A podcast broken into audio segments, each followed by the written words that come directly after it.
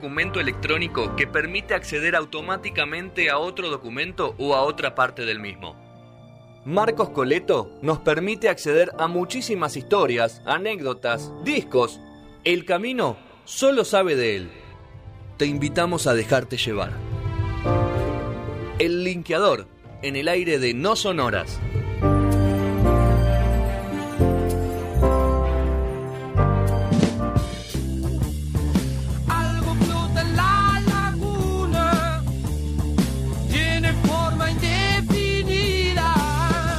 Segundo bloque de No Sonoras, 23 minutos pasaron de las 19 horas de este lunes 25 de abril, último lunes de- del mes.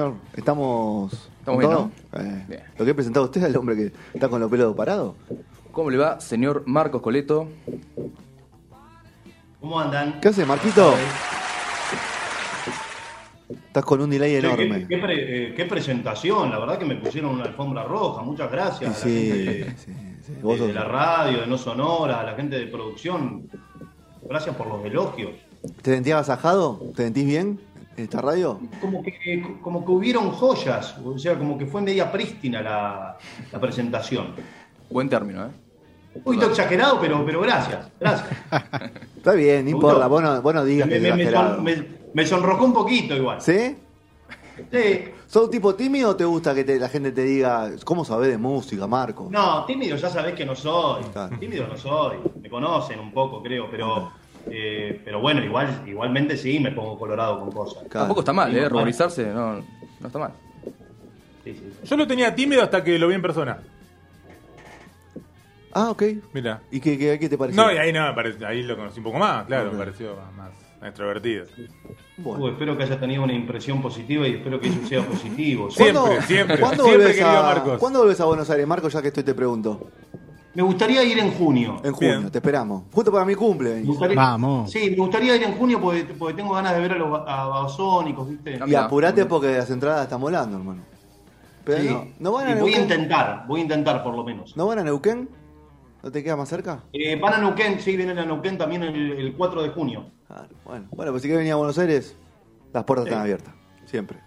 La ciudad de muchas todos gracias. los argentinos. Bueno, Bueno, debo, debo decir que la, que la sección que, que acá eh, hicimos con el amigo Juan, eh, la verdad que fue la sección más difícil hasta ahora que tuve que hacer Opa. para no sonoras. O sea, eh, tuve que investigar mucho. Pasé un domingo acá de, de un ventarrón terrible, lo habrán visto un poco por las noticias, que en Neuquén casi se estrella un avión, que Epa. costó mucho aterrizar. Bueno, así estaba también acá en Regina, está a 100 kilómetros de Neuquén. Y me la pasé el domingo leyendo cosas de historia argentina, del rock argentino de principios de los 70, eh, fines de los 60, y también un poquito esto de que eh, nos costó un poco armar la grilla, ¿viste? De cuándo entraba cada uno, de qué decía cada uno, y, y de cómo complementar las dos secciones, el linkeador con lo que hace Juan, y que cada, cada sección, más allá de que nos eh, fusionamos, eh, bueno, tenga, tenga la identidad, digamos, de cuidar eso. Así que estuvimos con, con mucha información, tuvimos que checar varias cosas, de hecho. muy bien, buenísimo. Bueno, arranque. ¿Quién arranca, Juan? Dale, arrancamos. ¿Te comanda? Eh, como decía en el arranque, estamos en un año que es eh, de una efeméride múltiple, triple, cuádruple. 50 años de, de vida de Sui Generis, 50 años de Desatormentándonos de Pescado Rabioso, 55 años de La Balsa de los Gatos. Y bueno, nos parecía que es un disparador más que interesante para hablar de, del surgimiento del rock argentino a fines de los 60 y enmarcarlo en esa década mítica, podemos decir, lo que Sergio Pujol define como la década rebelde. Ya vamos a ver por qué. Sergio Pujol, un historiador y ensayista muy grosso que recomiendo, uno de los grandes historiadores de la música en Argentina. Así que bueno, vamos a arrancar por el contexto internacional de esa época, que, que es fundamental para entender después lo que pasaba acá. Vamos a ir paso por paso. Así que, Marcos, vamos para adelante. Sí, sí, eh, bueno, vamos a ir. eh, a ver, eh, lo, que quiero decir, digamos, antes de empezar, es que obviamente a fines de los 60, a principios de los 70, el mundo obviamente no estaba globalizado, había tres maneras de comunicarse, cartas, iban por avión o por barco, eh, bueno, telegrama y eh, no mucho más, y teléfono, pero no mucha gente tenía teléfono, así que el mundo era completamente muchísimo más grande que hoy, no había comunicación, pero lo que me llama la atención es que la cabeza del joven de Argentina en el año 68, con él, eh, con el joven de Europa, de lugares de primer mundo, de los Estados Unidos o de cualquier parte del planeta, es como que pensaban muy similar, porque eh, los 60 lo charlábamos un poquito con Juan, y no sé si están de acuerdo, pero me parece, eh, leyendo un poco la historia, la década del 60 es donde arranca la etapa de la juventud en la vida, digamos, donde arranca la etapa del idealismo, de la adolescencia, de la sensibilidad, porque antes se pasaba de los pantalones cortos a los pantalones largos, y fines de los 60 es donde ya está consolidada la etapa de la juventud en un montón de lugares,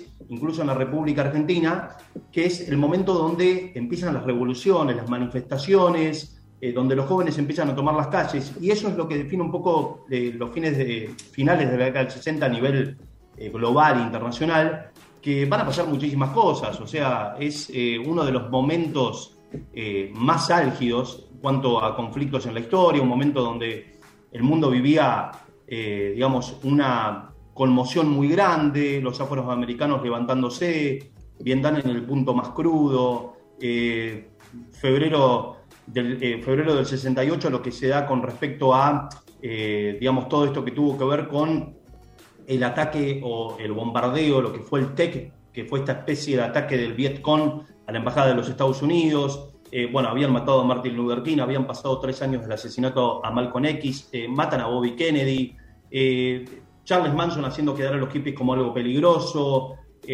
bueno, y muchísimas marchas estudiantiles, el Mayo francés, eh, bueno, todo lo que tiene que ver también acá con el cordobazo, o sea, la marcha estudiantil y de los jóvenes no solo fue en el, em, digamos, en, el mayo francés, sino que también fue acá en el cordobazo y aparte en el mismo año también en Berlín, también en México.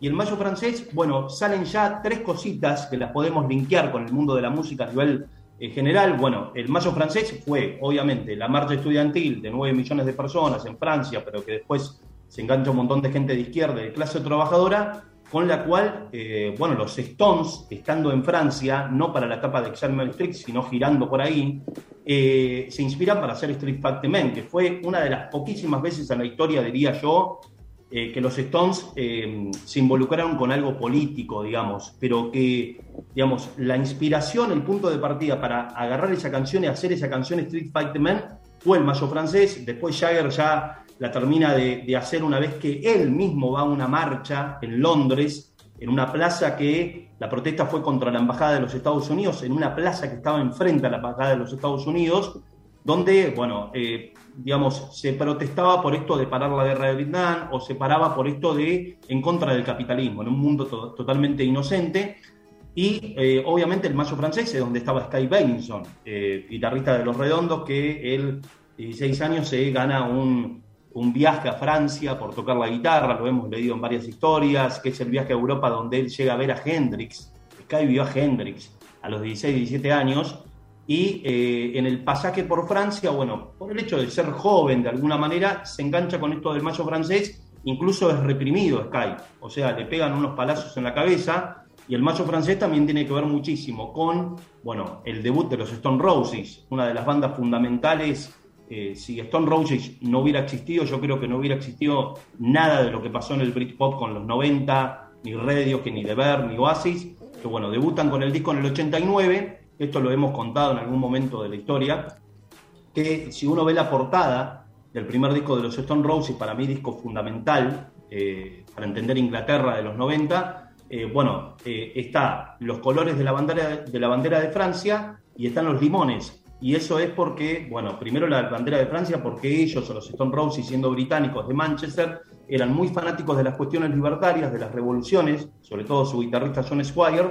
y del Mayo francés. Miraban documentales del Mayo francés, toda esa situación, y también se acercan mucho a eso porque Ian Brown, el cantante de los Roses, eh, antes de debutar con la banda, cuatro años antes, hace un viaje a dedo a París, a Francia, con la novia y lo sube un camionero.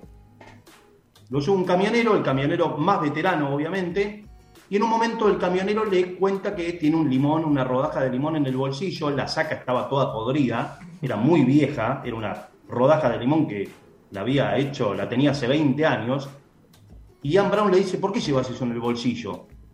Y le dice, lo llevo por si acaso, porque yo estuve en el Mayo francés, soy de acá, soy francés, estuve en el Mayo francés y cuando tiraban los gases lacrimógenos la policía para reprimir, yo mordía el limón y con eso de alguna manera generaba un caparazón o una, eh, una capa de ozono que no me entraba o que no me afectaba el gas lacrimógeno. Entonces, lo llevo por si acaso. Siempre me quedó la cosa, eso lo flasheó a Ian Brown, dijo, uh, qué símbolo de resistencia. Entonces, el limón para los Stone Roses es como, es, es como la lengua para los Stones, es el símbolo de ellos que es como un símbolo de resistencia. Así es, vamos a saltar a nuestro querido país, que, bueno, como decía eh, Marcos, tiene vinculaciones concretas con lo que pasaba a nivel mundial, pero también una particularidad.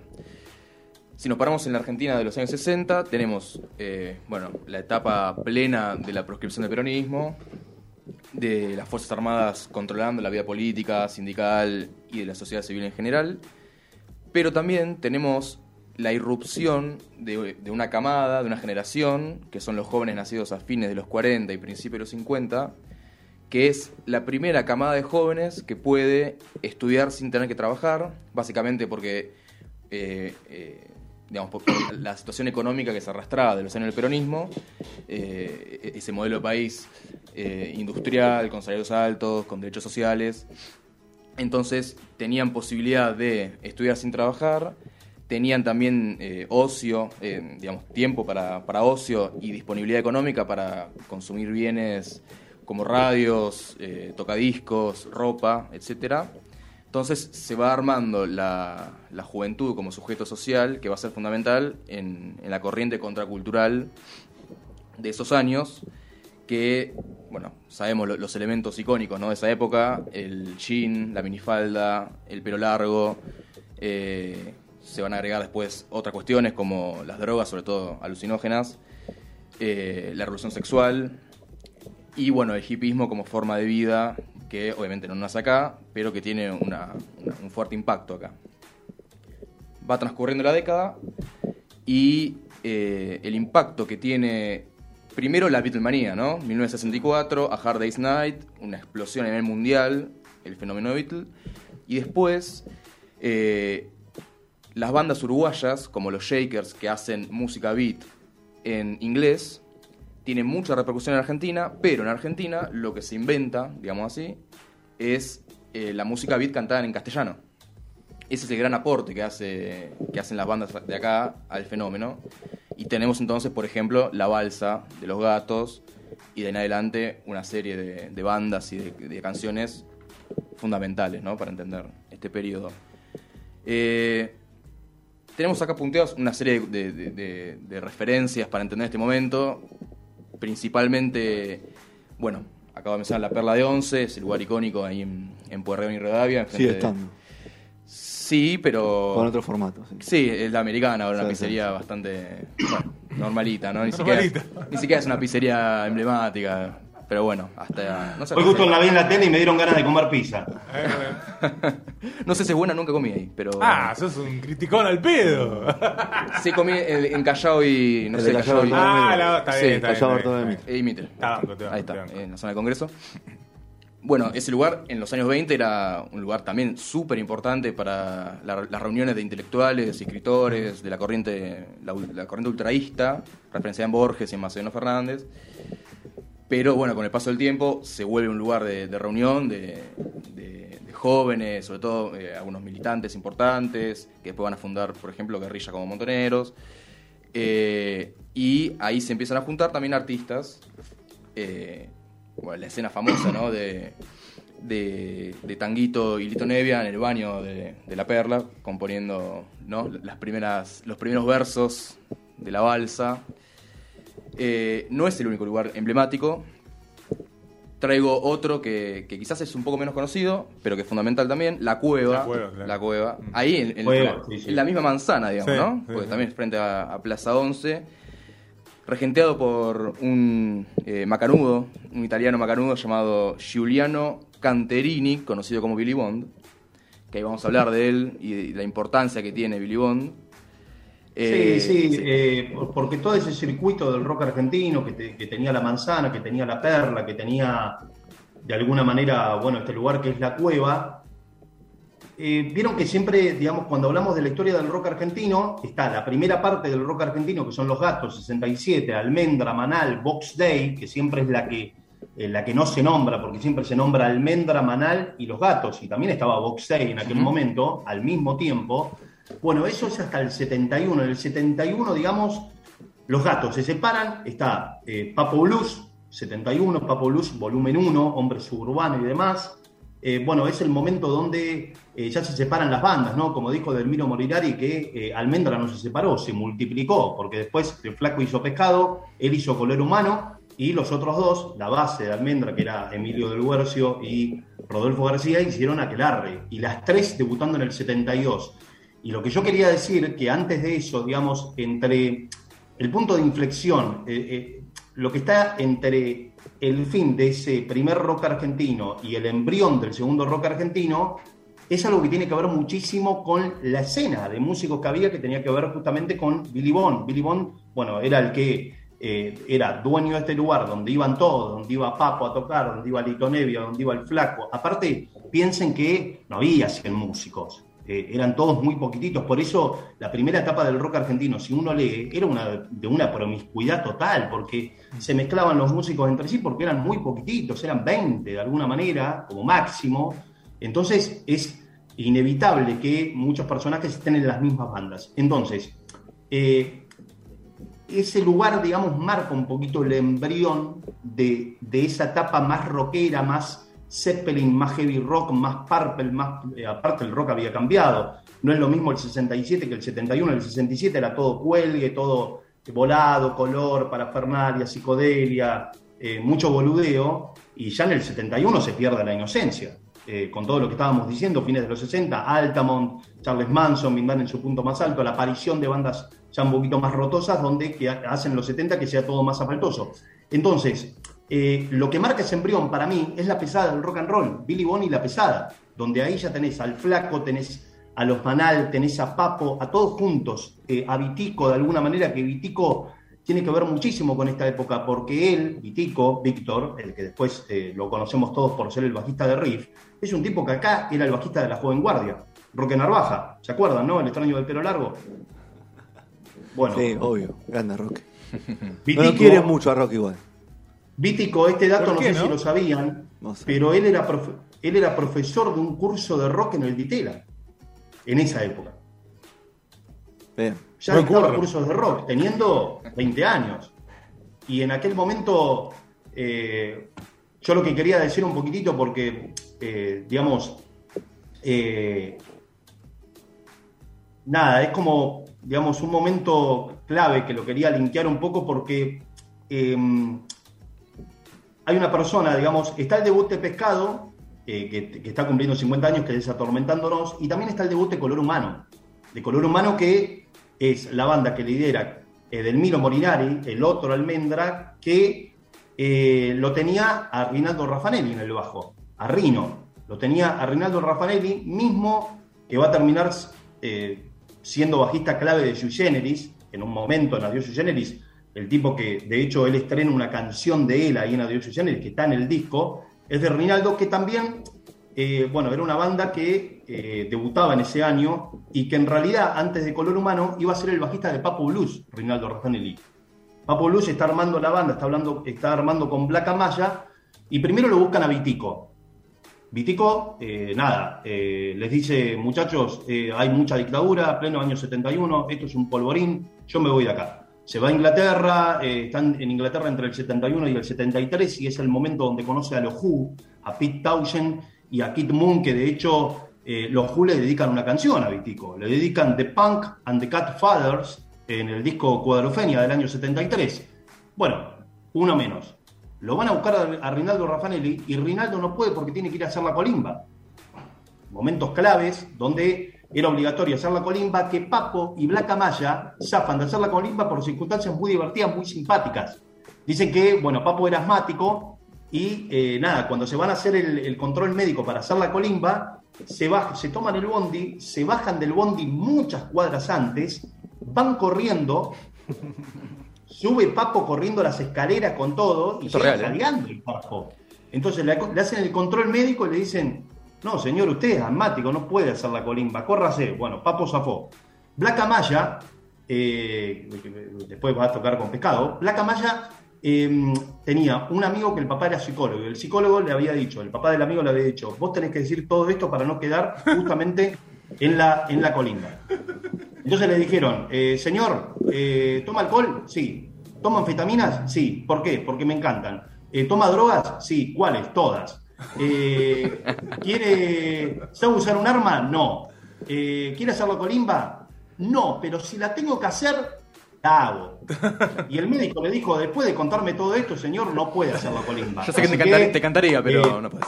no, no la puede hacer, le golpea la espalda y le dice, pero cuídese. Y claro, los dos eran chiquitos, tenían 21 años, porque viste que nosotros, eh, qué sé yo, escuchamos toda esta música y por ahí nos quedan en el inconsciente colectivo que tenían 40 y no, eran unos cachorros, tenían sí. 20 años, 21 en todos estos discos que salen. Y, y bueno, y ahí, eh, bueno, Zafa de la Colimba, eh, que, eh, y Almendra, digamos, ahí hablamos del otro ex Almendra que era Spinetta, que al igual que Molinari, eh, que debutaba en ese año con Color Humano, este debutaba con Pescado, que lo, bien, bien lo dijo eh, Juan al principio de la, de la columna, que es donde salía, bueno, esta canción Algo flota en la laguna, que lo hemos dicho en algún momento, que eh, ahí linkeamos esa historia que yo conté en algún momento, no sé si se acuerdan, pero si hay gente que nos está escuchando, de nuevo la vuelvo a contar, un ratito nada más. Bueno, ese momento del flaco, si uno lo quiere relacionar al flaco con el reviento, con el rock o con las drogas, es en ese momento nada más entre eh, la separación de almendra y el embrión de pescado, Spinetta Land y sus amigos, él es muy obsesionado con viviendo eh, en comunidad con los hippies, que conoce a Elizabeth Wiener, eh, una actriz francesa de mucho renombre que viene acá a la Argentina para hacer una película y nada, como era joven, momentos de promiscuidad, de hedonismo, de hipismo, viene con la franco-vietnamita Juliana Nguyen. Bueno, por esas cosas de la vida, Pomo con la novia, Pomo Lorenzo, que después va a ser baterista de Papo Blues Volumen 3 y de Invisible y Spinetta Jade, las conoce y las lleva a este lugar que era la casa de Spinetta, pero que era un cuartel de hipismo total, donde tiraban los colchones en, en el piso y vivían en comunidad, pero al mejor estilo más crudo del hipismo. Entonces, nada, están ahí. eh, bueno, Elizabeth Wiener en un momento tiene un, amor, un amorío con Spinetta muy fuerte. Y ella le dice: Pará, acá vivimos, nos cagamos de hambre. Yo en Francia vivo como una reina, tengo una mansión, está todo bárbaro. ¿Por qué no nos vamos allá y vivimos como eh, los Rolling Stones? Y el flaco, que no tenía tiempo que perder, eh, y aparte estaba armando su próxima criatura, que estaba muy confundido, él en un momento también de alucinógenos y toda esa cuestión, dice, bueno, vamos. Eh, aparte es un momento donde el rock argentino, todo el rock argentino se empieza a ir. Michelle, Vitico, eh, bueno, parte de Box Day, el Miguel Abuelo. flaco, El abuelo, claro. Miguel Abuelo, todos se van. Eh, pero, a ver, porque primero se van porque esto era un polvorín, no se podía hacer rock, no se podía ni siquiera tener el pelo largo, nada, era toda una tristeza, y porque en Inglaterra estaba la papota. Entonces, eh, o sea, estaba, eh, a ver, estaba todo el rock, ahí van a ver a bandas y flaco, va a ver a Emerson Lake and Palmer en el mejor momento, ¿viste? Bueno, entonces, bueno, esta cuestión de que eh, se van a Francia, primero eh, van a hacer una parada imprevista en Brasil para conseguir marihuana, eh, van a la, casa de un director de cine llamado Rui Guerra, Rui Guerra, y les recomiendan por medio de Víctor Kesselman, Víctor Kusselman, perdón, cineasta también, que era muy amigo también ahí del flaco y que fue a este viaje, les recomiendan nada, una combi, eh, les dan una combi y les recomiendan hacer un tour por El Salvador de la Bahía. Cuando van al Salvador de la Bahía, bueno, yo conté esta historia, que van a una laguna que era muy famosa por una leyenda que decía que ahí había un monstruo, una especie de Nahuel Huapi, eh, brasilero, y que hacía desaparecer a la gente.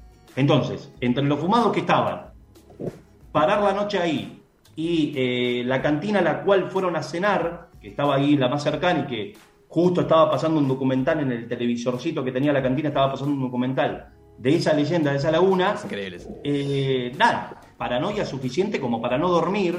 eh, ahí estaba la- Julián Engullén, la franco vietnamita, y estaba el flaco. Y ahí el flaco se inspira para escribir Algo flota en la laguna. Entonces, van a Francia, nada. Eh, en Francia las otras dos son reinas, estos argentinos no los conocía nadie, y ahí aparece un músico francés llamado Jacques Sigoulin, que es el pionero del rock francés. Un tipo muy importante. Empieza a estar con Julián en Guyen y el flaco y Pomo quedan como de garpe, quedan totalmente ignorados. Pomo con la novia se van a Inglaterra, el flaco intenta ir a Inglaterra, pero no lo dejan entrar por tener el pelo largo y ser un músico de rock, entonces se va a Holanda y termina viendo a Emerson Lake and Palmer. Pasan cinco años, pasan cinco años de todo esto y eh, se acuerdan, Bowie apadrinando a Iggy Pop en Francia, en el Chateau de Harville, el castillo que se levantó en el año 1740, que fue pintado por Van Gogh, que se convierte en estudio a partir del 69, comprado por un eh, músico francés llamado Michel, Michel Magnet, que era el tipo que le había puesto la música a la película Barbarella, donde actuó Jane Fonda, por ejemplo. Bueno, están ahí grabando el disco de hip hop de Idiot Bowie, que lo refaccionó todo, le, compuso todo, y cae la Julián en Guyen, cae con Jacques Hidoulin, con este monstruo francés que le había robado las chicas al flaco y a Pomo, entre comillas. Entonces caen eh, para grabar y, y ahí nada, el, eh, bueno, el eh, Iggy Pop que se estaba recuperando, que obviamente no pudo quedar careta de la nada, si dejó la adicción a la heroína se tuvo que aferrar a otra adicción, en este caso la adicción era el sexo. Y, eh, Volvamos, volvamos, Marco, pare, pare, se me fue, se me fue lejos. Ven, volvamos para acá, volvamos para acá. Vamos para acá porque usted está corto de tiempo. Se me va a hablar y Sí. arrancamos el rock argentino, terminamos hablando de, de, de hip hop y, la vietnamita. Volvamos para acá. Volvamos para Y acá. claro, claro. Démosle un cierre Porque ese era, ese era- ese era el link con, con China Girl. Ahí va. Pero China Girl tiene que ver con este surgimiento de rock nacional.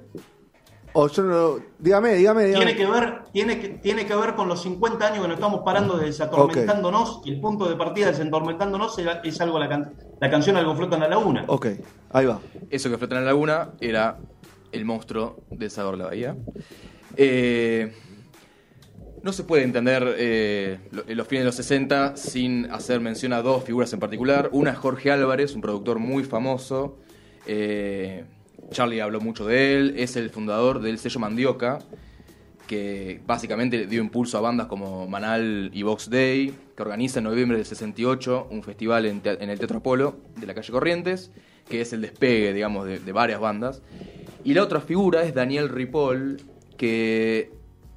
Dos cuestiones. Primero, tenía una revista, la revista Pelo, se llamaba Pelo porque justamente era como simbólico el pelo que le cortaban a los jóvenes, los milicos y los policías. Le, le pusieron pelo a la revista. Y bueno, ahí eh, se le dio lugar a un montón de bandas, reseñas de discos, entrevistas. Muy, muy prolífica. Duró hasta el 2001 esa revista. Sí. 2001, 30 y pico de años.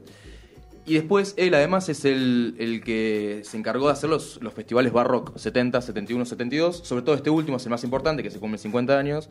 Porque ahí ni más ni menos que Sui Generis debuta con un impacto eh, único, digamos, en, en ese momento, con Canción para mi muerte, gente boquiabierta diciendo wow, o sea, fue muy fuerte. Y bueno, para ir cerrando, si les parece... Marquito, ¿le queda algo a usted? Porque ya lo tenemos que liberar.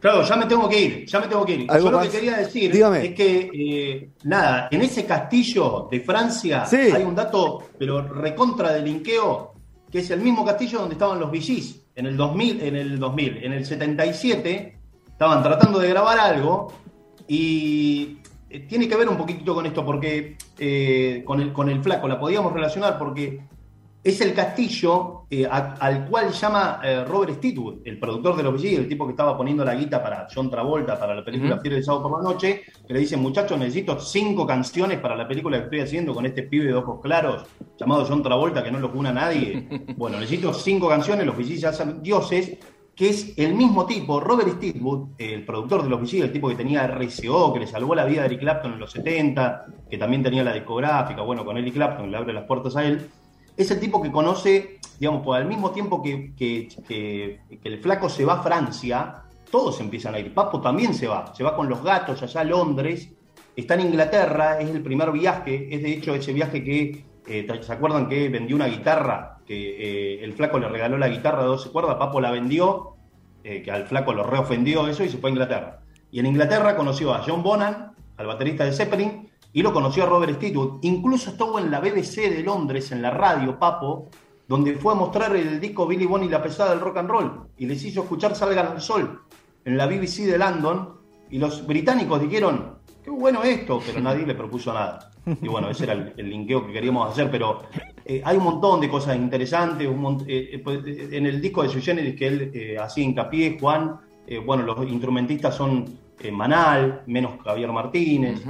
Muy bien. Lo liberamos, Marquito. Vaya tranquilo, le damos un cierre de acá con, con Juancito para empezar el programa. Abrazo Buenas grande, noches.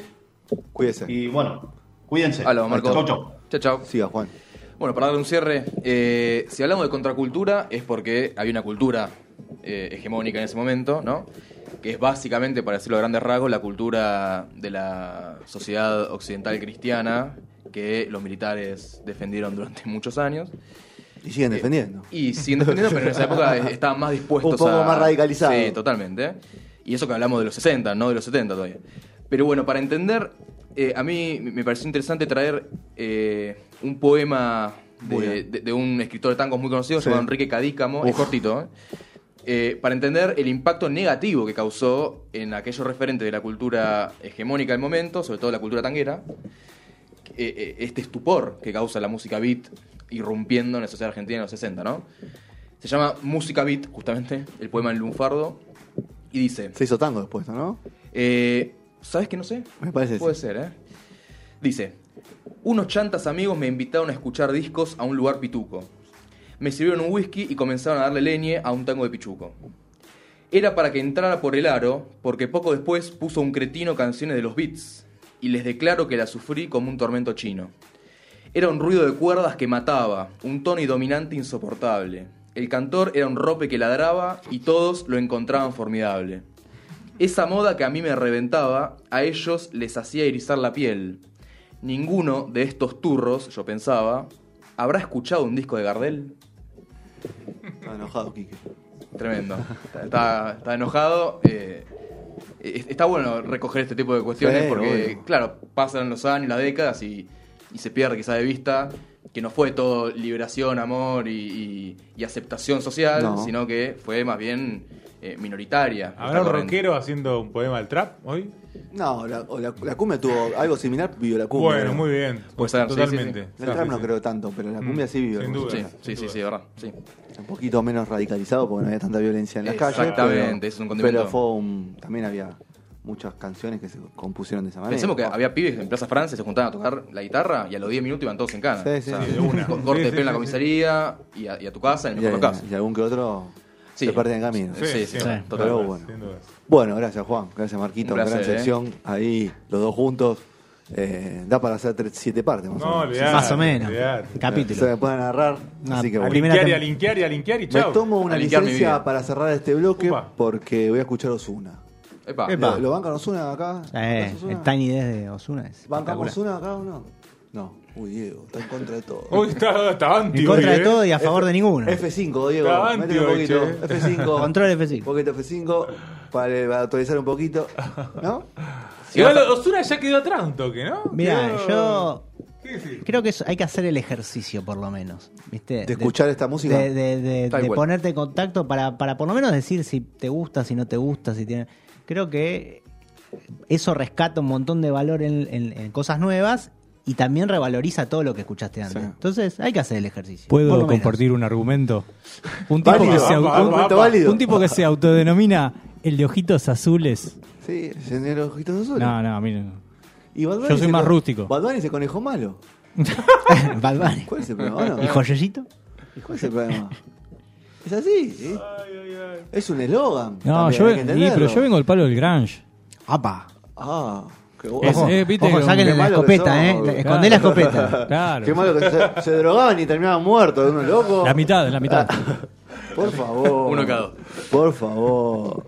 Bueno, No va más el drogón muerto en el baño, no va más. para mí no, pero bueno. No, Siempre alguno va a quedar, pasó. alguno va a quedar. Por eso Dave Grohl es un tipo muy inteligente. A mí no, no lo comparto yo en un montón de cosas, pero es un tipo muy inteligente. Súper inteligente. Muy inteligente. De los mejores, de los más inteligentes de todos. Sin duda. No, no, supo cuándo parar y después hizo un- es un empresario. Así que bueno. No como Piqué, pero más o menos. bueno. Eh, vamos a escuchar Osuna Taki Taki Temazo. Qué tema. Temazo, una versión muy linda. Obvio. Versión rockera es esta, ¿eh? No es la versión origi, ¿eh? Taki Taki. Sí, Para sí. Diego, para Y Diego. después viene Kanye West.